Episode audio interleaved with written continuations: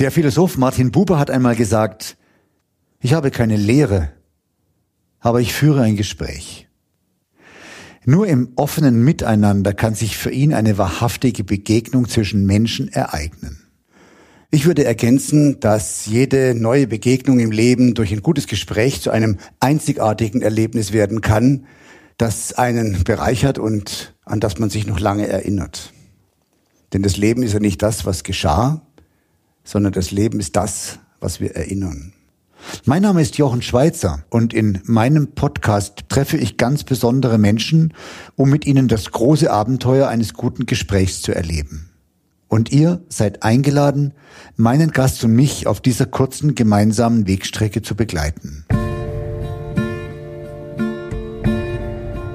Stellt euch einfach mal vor, ihr wärt in einer einsamen Hütte, vielleicht ganz oben im Norden in Norwegen, das Wetter ist ganz sicher stürmisch.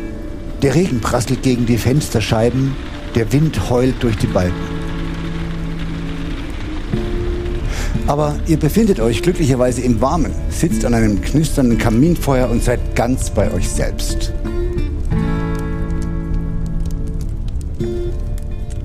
Vor vielen Jahren habe ich für mich selbst so einen Ort bereits gefunden in Norwegen, und dort immer wieder gerne Gäste empfangen. Genau so soll es auch jetzt sein, denn mein heutiger Gast ist Johannes Müller. Hallo.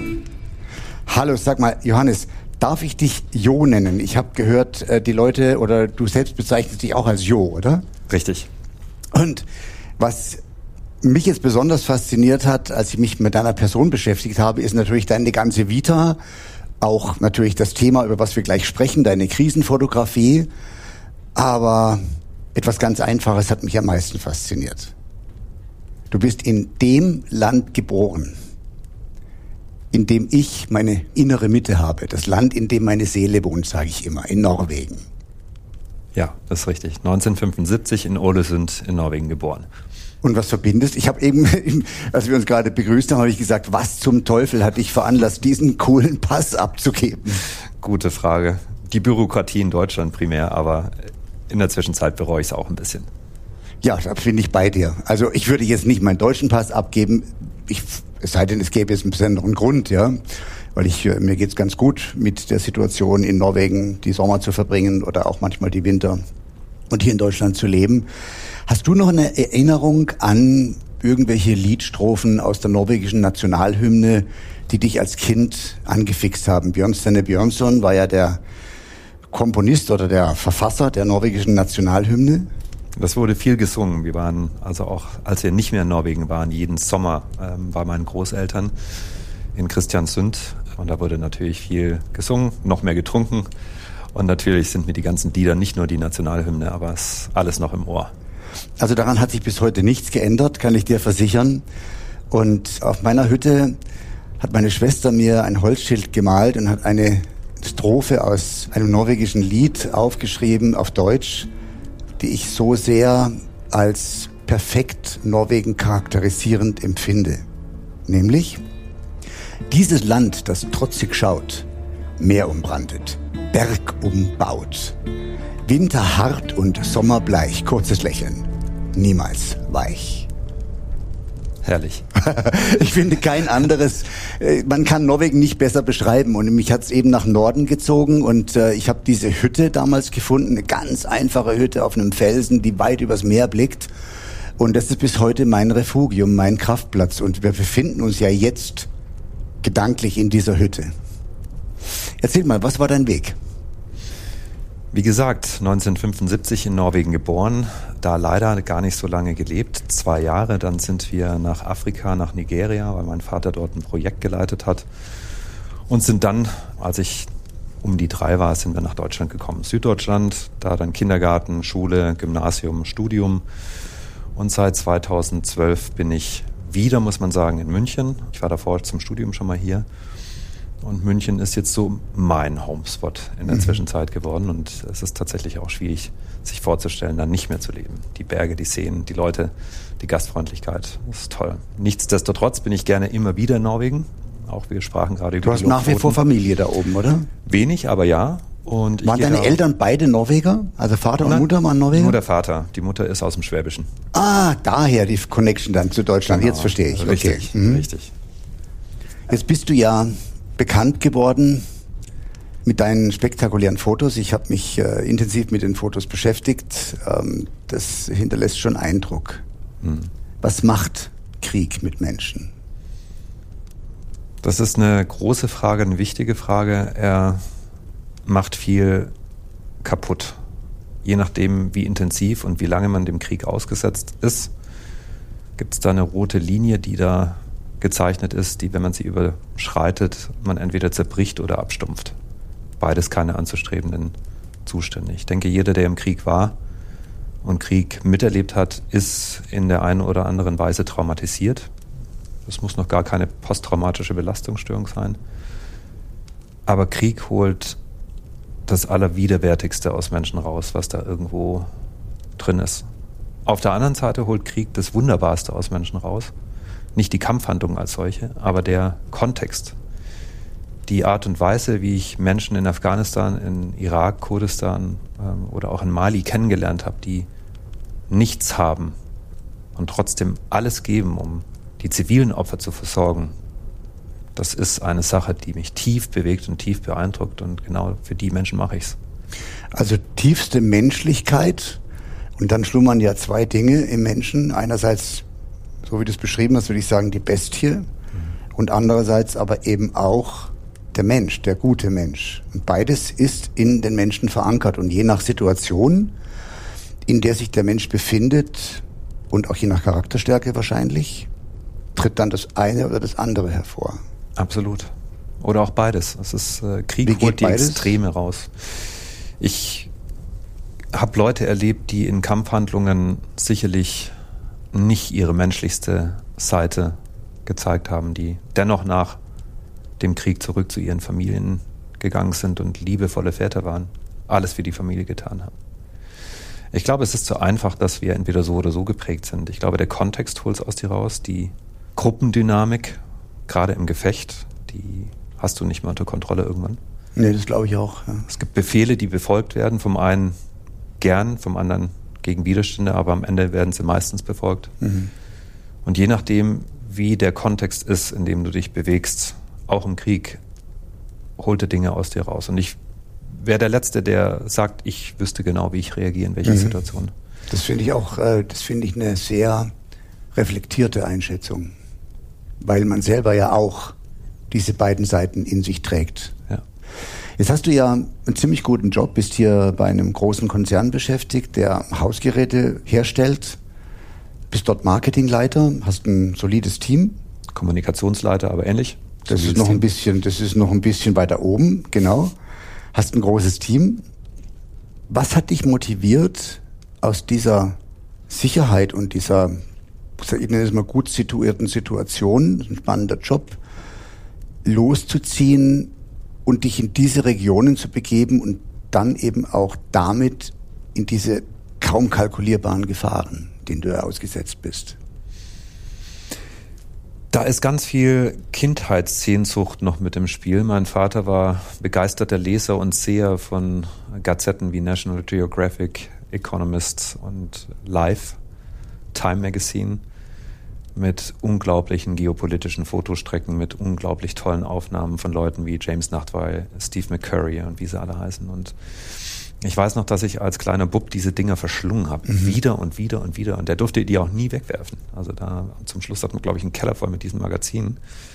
Ich habe sie natürlich nie wieder angeguckt, irgendwie im Alter, weil alles digital ist. Aber es war, es war im, im Kopf irgendwie auf Reisen gehen. Das hat mich fasziniert. Und dann vor allem diese Fotostrecken von Ländern, die ich nie gesehen habe. Und ich wurde dann älter und irgendwann war ich auf dem Gymnasium und unser Gemeinschaftskundelehrer, der Major Baum, Reserveoffizier der Bundeswehr, der hat dann mal zwei Doppelstunden über Afghanistan gesprochen. Das, wir erinnern uns, das war in den 80ern, damals waren gerade die Sowjets in Afghanistan. Die Mujahideen haben die Sowjets bekämpft. Äh, wildes Volk mit wilden Bärten und ungezähmten Pferden und ja, vom CIA gestellten Stinger-Raketen haben die da diese Kampfhelikopter der Russen runtergeholt oder der Sowjets. Und das hat mich unglaublich fasziniert, diese Geschichte. Dann habe ich dann nochmal reingelesen, die Geschichte gelesen, dann über die Leute, die dort sind, die Akteure, also CIA, der pakistanische ISI, die Mujahideen, die Sowjets und so weiter und so fort. Und auf einmal habe ich mich für die Leute interessiert, die da hingehen und Stories entwickeln. Und damit auch die Leute, Männer wie Frauen, die diese Fotos von diesen Journalisten machen. Und damals hatte ich schon ein bisschen fotografiert und da war dann irgendwie Anfang 20, wusste ich irgendwann, wie auch immer, muss ich da hin und selber das mal probieren. Das hat mich nicht mehr losgelassen. Und dann hatte ich über die sozialen Medien ein paar wirkliche Kriegsfotografen, das allein das Wort, das, das löst ja was auf, im zerebralen Kortex, kennengelernt. Einige davon leben leider nicht mehr, die sind gestorben. Und dann war es ähm, genau vor zehn Jahren, ein bisschen länger, ähm, so war, und gesagt, okay, geht nicht, ich muss das jetzt probieren. Das ist diese Neugier, die hat mich so in den Bann gezogen. Und damals, 2010, 2011, die Bundeswehr hat die ersten menschlichen Verluste in Afghanistan erlitten, Karfreitagsgefechte, Kundus, Polykomri, äh, Masai Sharif, Faisabad. Dachte ich, okay, es kann doch nicht sein, dass da unten alles schief geht. Und das war genau mein Ansatz mit dem, mit dem Einsatzführungskommando der Bundeswehr in Potsdam. Er hat gesagt, ich würde gerne eine Fotostrecke schießen und Geschichten erzählen von dem, was gut läuft. Ohne naiv verklärt zu sein, oder zu romantisiert. Da ist natürlich viel los gewesen und das fanden die so spannend, dass da jetzt einer ist, der mal die andere Seite beleuchten will, weil die hatten ein echtes Problem. Es wurde nur noch von den Gemetzeln geredet. Wir hatten alle den. Das Eindruck ist für dich als Kommunikationsprofi natürlich auch leicht, die dann zu überzeugen. Man kann, Kommunikation ist ja immer ja. auch eine Frage der Position, die du einnimmst, von der aus du berichtest. Und ich glaube, du kamst dann genau zum richtigen Zeitpunkt. So sage ich es auch immer richtige Zeit zum richtigen Ort. Also ich hatte auch viel Glück, ansonsten hätten die mich niemals mitgenommen. Und dann kam auf einmal das Go. Und dann sagen, ja, sind Sie bitte am so und so vielten in Kabul am militärischen Flughafen morgens um 0400. Ja, und dann ging's los. Und es ist leicht, über die Dinge zu berichten, die nicht gut sind und schlechte Nachrichten zu verbreiten. Und es ist wahrscheinlich gar nicht so einfach in so einer Situation Ansätze zu finden, auch das Gute zu sehen, was dann irgendwie doch immer noch existiert. Will auch niemand hören, will auch niemand sehen, dass da was gut läuft, weil es ist mhm. ja viel einfacher, stereotypisierend mhm. zu sagen, Schublade auf, mhm. Afghanistan, das Land der Extreme, mhm. der Negativextreme, mhm. Schublade zu, abgespeichert, nächstes Thema. Es ist ja ein reiner, reiner mhm. Coping-Mechanism. Ja. Das ist psychologisch auch total nachvollziehbar und dennoch wollte ich das so nicht gelten lassen. Und dann bin ich dahin. Und dann habe ich tatsächlich in verschiedenen Orten in Afghanistan mit der deutschen Bundeswehr, embedded heißt es ja, dann auf eigene Faust noch eine Woche in Kabul und Umgebung unglaubliche, unglaubliche Menschen kennengelernt und war sehr, sehr begeistert von Land und Leuten. Und dann war klar, das war nicht das letzte Mal. Okay, aber lass uns nochmal zurückspringen äh, zu dem Auslöser. Mhm. Es gibt ja die Mythologie der Heldenreise nach Campbell hm. und der Protagonist, der Held, der braucht ja immer einen Auslöser. Also warum zieht er los? Ja, oft ist es ein Mangel und das andere Motiv in dieser mythologischen Betrachtung ist ja Neugierde. Also war Neugierde ein ganz starkes Motiv, aber ich höre da ein bisschen mehr raus. Was oder welche, was war die Mischung aus Neugierde, geopolitischem Interesse, was du offensichtlich in die Wiege gelegt bekommen hast äh, durch deinen Vater und der Liebe zur Fotografie? Also wenn das die so drei Motivatoren wären, in welcher Verteilung haben die dich bewegt, aufzubrechen auf diese Reise? Also ein Prozent, das jetzt auszudrücken, das wäre, glaube ich, ein bisschen postrationalisierend, aber der größte Motivator war definitiv die Neugier. Mhm. Und dann die Liebe zur Fotografie. Und da gibt es ganz viel, was man fotografieren kann. Ich hätte auch Blumenfelder fotografieren können, aber die Dokumentation als Sujet der. Also der Neugierde und Neugierde und Fotografie Definitiv. und weniger die geopolitischen Zusammenhänge. Na, Neugierde auch, was ist da geopolitisch wirklich los? Also ich meine, Geopolitik versteht nur derjenige, der vor Ort ist weil das, was hier ankommt, das ist nicht wahr und nicht falsch. Es ist gefiltert. Es ist gefiltert und es gibt nicht die absolute Wahrheit. Und ich bin immer einer, der sich ganz gerne ein eigenes Bild macht. Und äh, da ist die Neugier geopolitisch, aber auch für die Menschen vor Ort gewesen.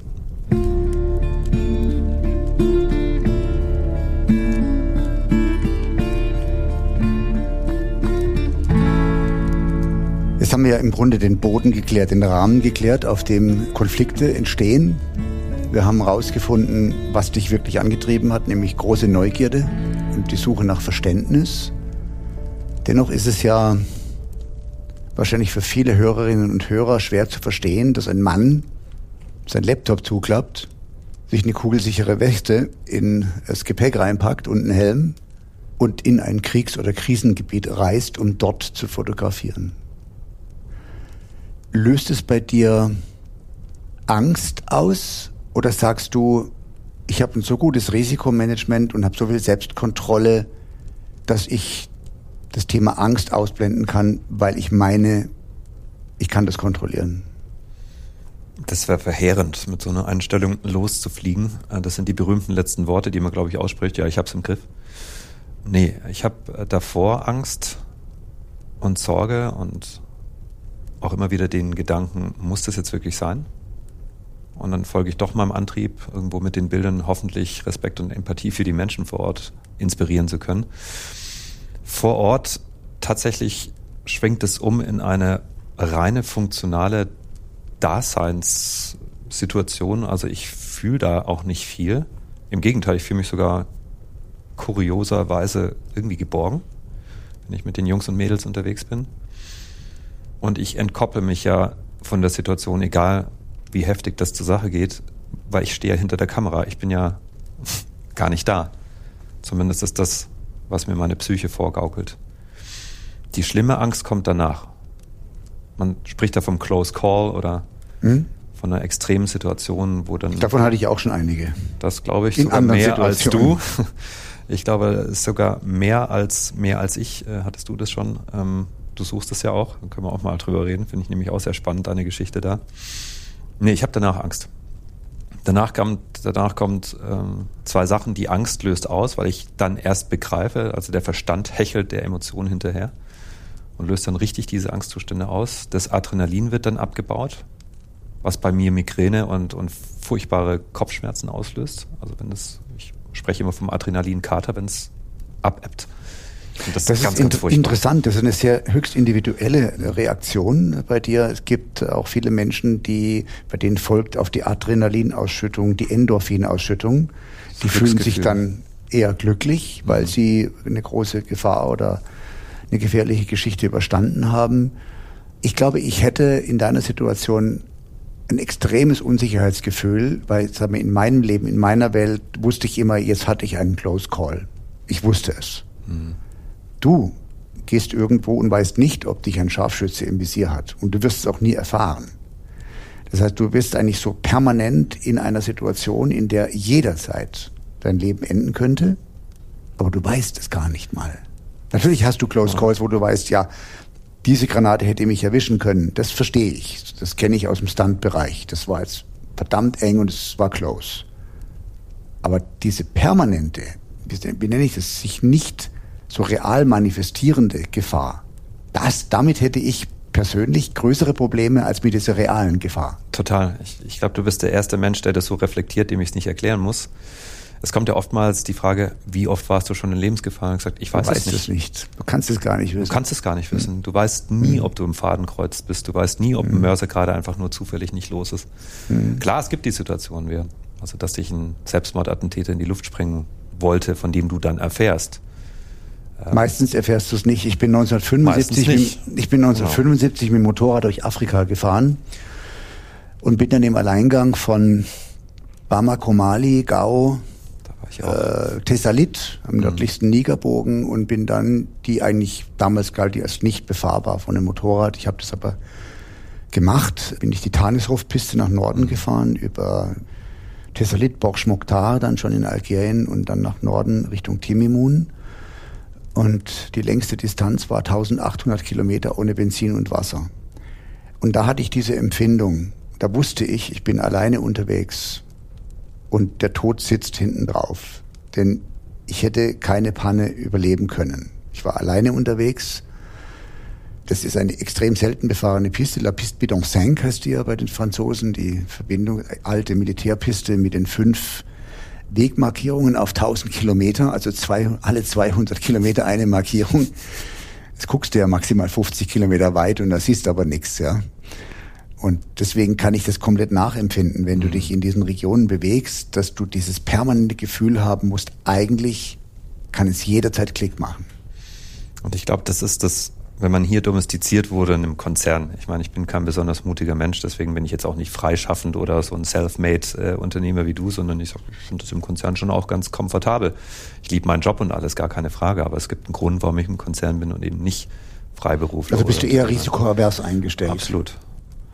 Das ist aber schon ein starker Kontrast als risikoavers eingestellter Mensch, sich von der Neugierde und auch von dem, so wie ich dich jetzt verstehe, von dem Versuch, Gutes zu dokumentieren im Schlechten. Ist das so mhm. richtig beschrieben? Das trifft es ziemlich gut. Immer wieder in diese Regionen treiben zu lassen. Du warst auch in Mali, mhm. weil ich jetzt gerade über Mali gesprochen habe. Mali kenne ich sehr gut. Nicht auf dem Motorrad, sondern in gepanzerten Fahrzeugen oder Militärhubschraubern, weil da ist jetzt auf eigene Faust durchfahren, gerade Gau, schwierig. Genau, und, und was ich so faszinierend finde, als ich in den 70er Jahren mit dem Motorrad da durchkam, hat sich für mich ein fast romantisches Afrika-Bild erschlossen. Mhm. ich kam durch die Wüste von Norden über die Hoga-Piste, bin dann viele Monate später, die letzten 9000 Kilometer waren dann eben von Lomé in Togo bis zurück nach Heidelberg, wo ich herstamme. Also ich bin gar nicht so weit weg von deinem Schwabenland. Komm, Schwätze. ja, und jetzt wollen wir es den Zuhörern und Zuhörerinnen nicht zumuten. Aber die Veränderung, die sich da vollzogen hat, die habe ich erlebt vor ungefähr acht Jahren, wurde ich eingeladen nach Lomé in Togo anlässlich äh, eines Geburtstags des damaligen togolesischen Industrieministers und bin mit diesen Bildern, mit diesen Erinnerungen im Kopf, 70er Jahre, bin ich da durchgekommen mit mhm. meinem Motorrad, buntes Afrika, fröhliche Menschen, wohlgenährte Kinder, halbwegs intakte Infrastruktur, im Norden natürlich die Weite des Sahel, die Hirtenvölker, die damals noch nomadisierend unterwegs waren, dann weit noch weiter oben im Norden die blauen Reiter der Wüste, die Tagi. Ich trage ja dieses Kreuz zum Beispiel, das Kreuz von Iferoan trage ich seither, seit 1975 an meinem Hals. Ist ein Talisman, an den ich ganz fest glaube. Und als ich jetzt da vor acht Jahren etwa wieder unten war, da war es niederschmetternd. Mhm. Also dieses Afrika, was ich als junger Mann, als Halbstarker erfahren habe, das existiert da nicht mehr. Was ist passiert?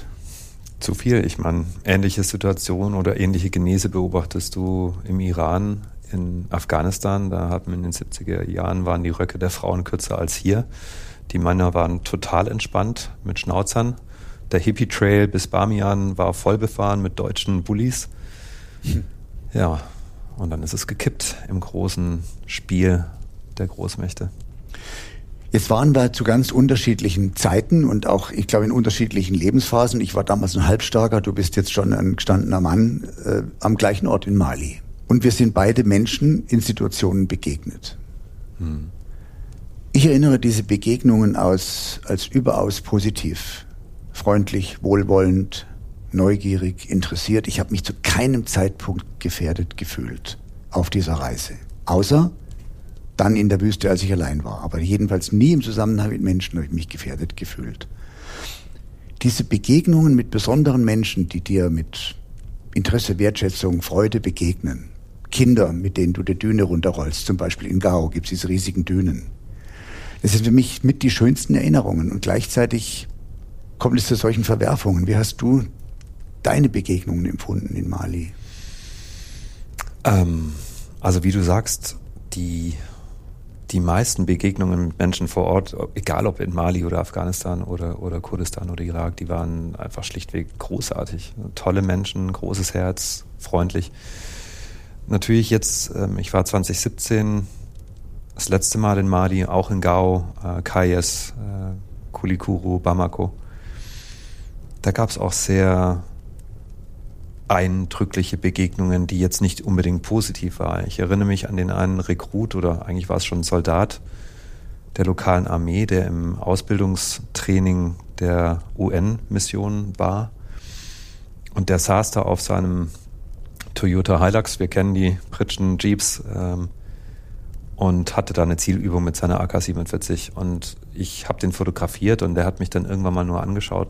Und der Soldat, der blickte mich an, als ich Fotos von ihm gemacht habe und der Blick war in gleichen Teilen leer und zerrüttet von so viel Leid und Schmerz, dass ich fast in der Situation angefangen habe zu weinen, weil ich habe dann nur dieses Bild auf dem Display von meiner Kamera angeschaut und gesagt, um Gottes Willen, was ist, was ist dem Menschen passiert? Dann war der aber total freundlich und wir haben ein bisschen gesprochen und dann habe ich ähm, einen Ausbilder gefragt, was es mit diesem jungen Mann auf sich hat und er hat gesagt, na, der war mit seiner Gruppe an Soldaten im Norden oben und die haben alle bis auf ihn massakriert in einem Hinterhalt. Er ist der Einzige, der überlebt hat. Mm. Und am nächsten Tag ist er runtergekommen, weil es war der Befehl und gesagt, jetzt hier äh, Minensuchtraining und Verhalten bei Angriffen. Und ich wollte mir gar nicht vorstellen, wie es in diesem Menschen ist. Das, der hat ja nicht nur Kameraden verloren, der hat wahrscheinlich Familie verloren und seine dicksten Buddies. Ne? Und trotzdem hat er da seinen Job gemacht. Was nimmst du mit aus den Begegnungen mit Menschen in so außergewöhnlichen Situationen? Für dich, was nimmst du mit? Was bringst du mit nach Hause?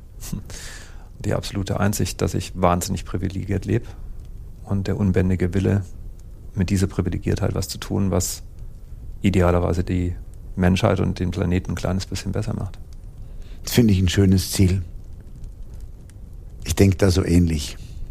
Als ich aus Afrika zurückkam mit meinem Motorrad, da war ich ja mal gerade 19, nach dieser Reise, ich bin als Halbstarker losgefahren und kam wirklich völlig verändert zurück. Also ich habe da nicht mehr reingepasst. Da war für mich der Kulturschock, als ich dann am Mitte Dezember im Schneetreiben nach Heidelberg reinkam mit meinem Motorrad. Völlig fertig, abgerissen.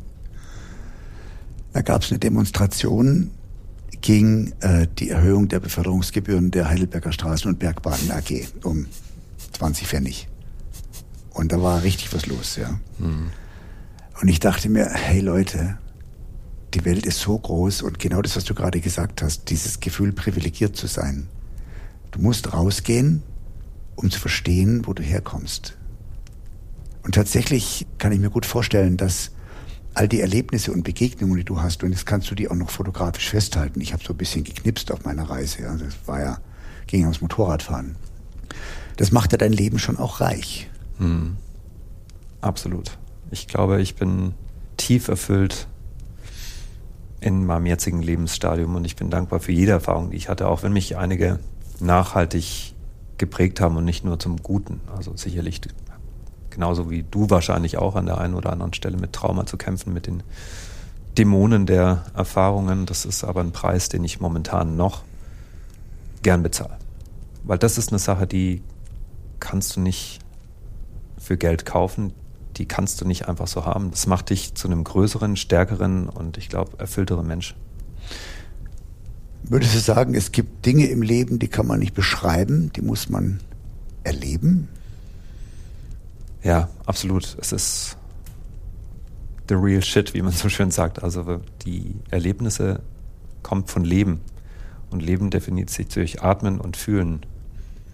Ich kann natürlich lesen und wenn da einer eine gewiefte Feder hat, dann kann ich da auch gut lesen.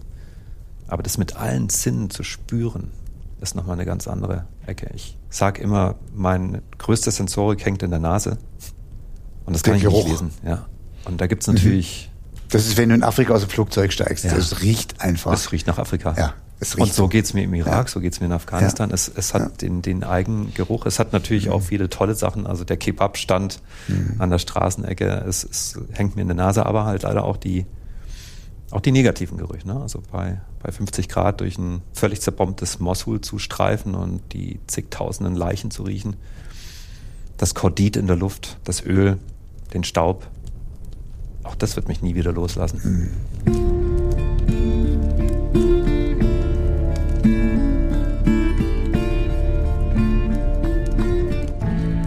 So, jetzt kommst du von so einer Reise zurück in diese behütete Welt, über die sich so viele Menschen immer beschweren. Jetzt bist du wieder da, hast all diese Eindrücke mitgebracht, hast besondere Begegnungen gehabt mit Menschen, positive und negative. Du hast jetzt eine Begegnung beschrieben, die dich sehr mitgenommen hat, weil du diesen, ich sag mal, wahrscheinlich seelisch zerstörten Menschen erlebt hast, diesen Soldaten, diesen Überlebenden, den Rekruten. Bringst du Begegnungen mit, die du dann aufrecht erhältst? Also begegnest du bestimmten Menschen und sagst, das ist jetzt eine Verbindung, die möchte ich aufrechterhalten? Viele. Wie hältst du die aufrecht? Soziale Medien. Das Privileg hatte ich damals nicht, weil ich hatte, ich muss noch eine kleine Anekdote erzählen. Ich bin dann auf der Rückfahrt nach Norden in Algerien in Schneesturm geraten. Das klingt absurd, aber es gibt im Hogga-Gebirge schwere Schneestürme. Und habe mich dann durchgeschlagen in eine Oase, die hieß Gardaya, auf dem Weg nach Algier. Und da war ich echt fertig. Und dann haben mich Einheimische aufgenommen. Ich wollte mich von meinem Motorrad nicht trennen. Ich hatte immer Angst, die, die klauen mir mein Moped. Und dann, es war völlig unbegründet. Niemand wollte mich bestehlen. Die wollten mir helfen. Ja. Und haben dann tatsächlich ja mein Motorrad noch in das, ins Innere des Hauses geholt, damit es nicht draußen steht, um mir diese Sicherheit zu geben, damit ich mal schlafen konnte. Und der hieß Uiji Jamal Eddin. Werde ich nie vergessen, den Namen. Uiji Jamal Eddin hieß der, der Familienvater. Und ich bin ihm leider nie wieder begegnet, weil es nicht möglich war. Es war in dieser Zeit einfach kommunikativ nicht möglich, die Verbindung aufrechtzuerhalten. Das wäre heute wahrscheinlich anders. Mhm. Der Segen der neuen sozialen Medien mit aller Negativpresse, neben die die Fluch. bekommen, neben Mhm. dem Fluch. Mhm. Ich habe viele Freunde vor Ort, ob das in Afghanistan oder auch im Irak oder sonst wo ist, mit denen ich nach wie vor in Kontakt bin. Ich werde nächsten Monat auch wieder einige davon im Irak treffen. Freue ich mich schon unbändig drauf. Filmemacher, Mhm. Journalisten, Radiomacher oder einfach nur verrückte Leute. Ja, da, da, da hat uns die moderne Technik schon einiges an Segen beschert. Moderne Technik ist ein gutes Stichwort. Ich hatte damals äh, einen Fotoapparat dabei, da war so ein Film drin mit 36 Bildern und da war man auch nie ganz sicher, was hat man eigentlich fotografiert. Das hat sich dann erst später Wie herausgestellt. viel Sand ist auf dem Film?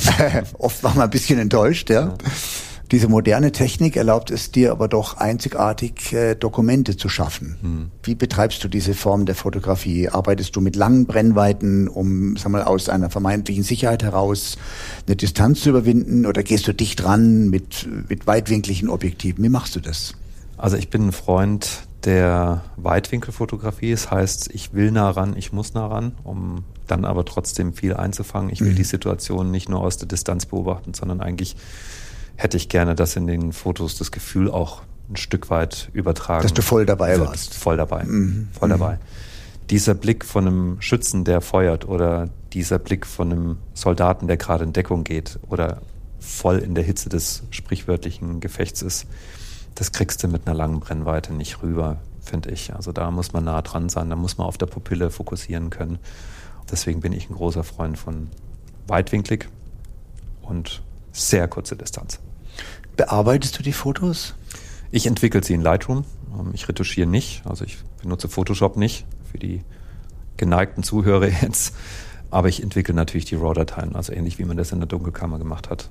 Mal ein bisschen nachbelichten, ein bisschen abwedeln, aber mehr eigentlich nicht. Als Signet deines eigenen Styles oder jeweils der Situation angemessen? Sowohl als auch. Ich glaube, ich habe für verschiedene Situationen eigene Stilistiken entwickelt. Gar nicht gewollt, aber das ist so das persönliche Empfinden, was gefällt, was gefällt nicht. Und äh, wenn du ein Foto entwickelst, holst du ja durch die Entwicklung mal die letzten fünf Prozent des Gefühls raus, was du vor Ort hattest. Und deswegen entwickle ich teilweise Fotos, verstehen die anderen nicht. Mach's doch lieber schwarz-weiß oder mach's doch so und so. Und gesagt, nee, das fühlt sich genauso richtig an. Und die Freiheit nehme ich mir einfach. Ja, das ist aber eine Freiheit, die dir absolut zusteht, denn du warst ja derjenige, der sich in Gefahr begeben hat, um dieses zu schaffen. Ja. Und das ist ja letztlich auch, was die Leute sehen wollen, wenn ich Ausstellungen habe. Die wollen ja nicht nur das Bild an sich, die wollen ja auch die Geschichten dazu. Hm. Verkaufst du diese Bilder?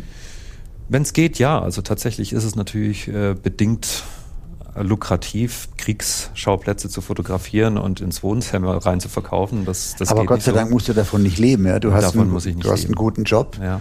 Ich mache mehr Vorträge, also Multimedia-Ausstellungen. Ähm, ich bin viel an Unis, in Unternehmen und rede da über das Thema intrinsische Motivation, was dir sicherlich nahe ist, aber auch eben über die Reisen, über die Bilder.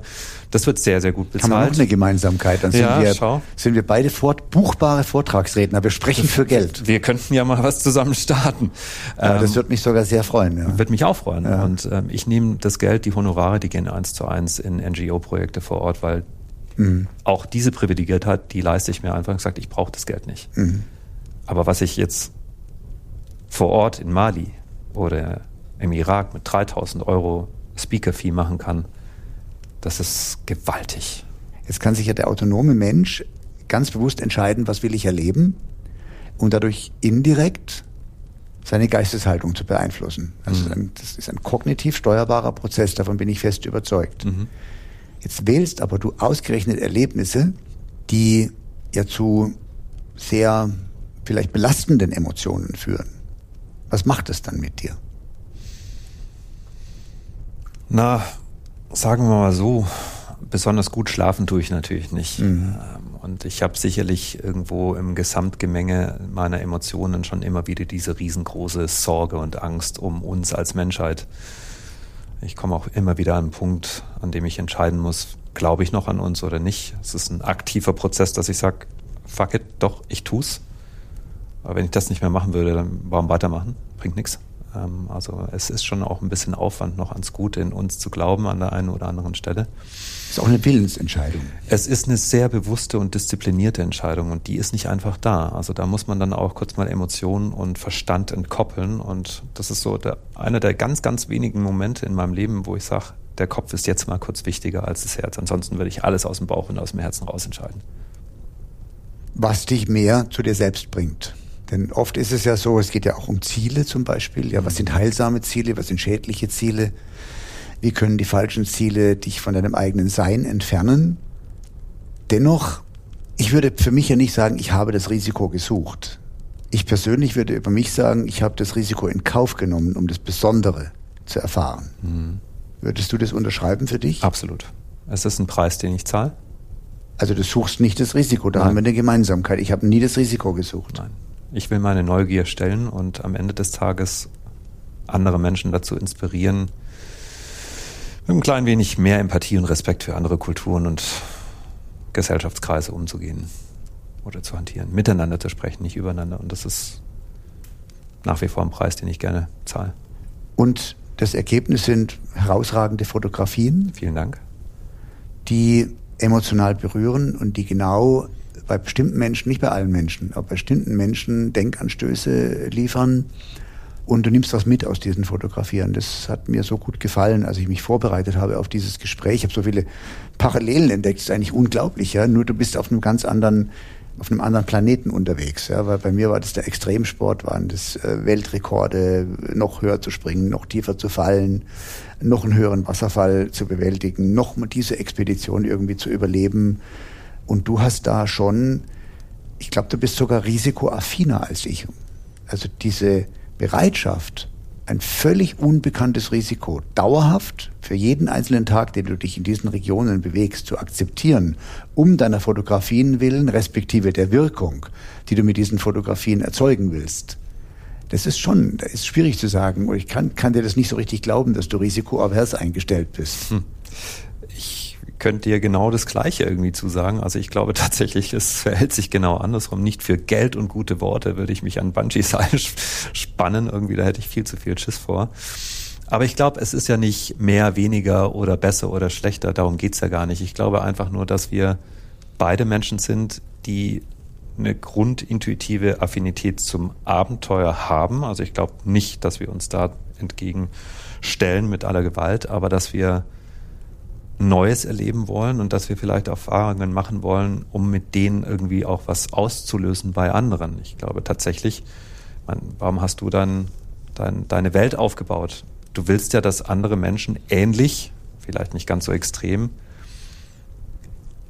auch in diese tolle Situation kommen, durch Erlebnisse und Erfahrungen reicher zu werden, nicht monetär, aber an Gefühlen über sich hinauszuwachsen vielleicht ein Stück weit und, und das Seelenleben ein Stück weit zu komplementieren mit Dingen, die sie ansonsten nicht hätten. Ich hätte es nicht besser erklären können und das ist noch eine Parallele. Das, was du mit deinen Fotos bezwecken möchtest, was du erreichen möchtest, das erfreut mich als Erlebnisunternehmer, wenn du so willst, andere Menschen, das Leben anderer Menschen durch Erlebnisse zu bereichern. Und du bereicherst das Leben der Menschen eben durch deine Fotografien, deine Erfahrungen, deine in Bildern eingefangenen Begegnungen. Und ich finde, Begegnungen, das gehört mit zu den wichtigsten Elementen in einem Leben eines Menschen, weil wir uns aus den Begegnungen so viel mitnehmen können. Auch aus den negativen Begegnungen nehmen wir immer mit. Ich danke dir für das Gespräch. Das war gut. Es hat mich persönlich bereichert. Ich habe was lernen dürfen. Ich ebenso. Vielen lieben Dank. Und ich wünsche dir den Schutz aller Mächte und aller guten Götter, dass du immer wieder heil zurückkehrst, um deiner Mission zu folgen. Ebenso, mein Lieber. Vielen lieben Dank. Begegnungen, die dich verändern. Ein Podcast mit Jochen Schweizer und Gästen. Moderation Jochen Schweizer. Skript, Redaktion und Regie Bettina Hallstrick. Produktion Christoph Tampe, Plan 1 Media. Musik Ralf Weigand. Im Auftrag der Verlagsgruppe Drömer Knauer, Regina Denk und Andreas Ländle. Ab 2. November im Knauer Verlag. Das neue Buch von Jochen Schweizer mit dem Titel Die Begegnung. Eine Geschichte über den Weg zum selbstbestimmten Leben. Realität und Fiktion verweben sich zu einer außergewöhnlich spannenden Sinnsuche. Zu einem Erfahrungs- und Erkenntnisbericht zweier Menschen, der erzählt, wie ein Leben ohne Angst und in Freiheit möglich wird. Erhältlich als Buch oder E-Book. Überall, wo es Bücher gibt.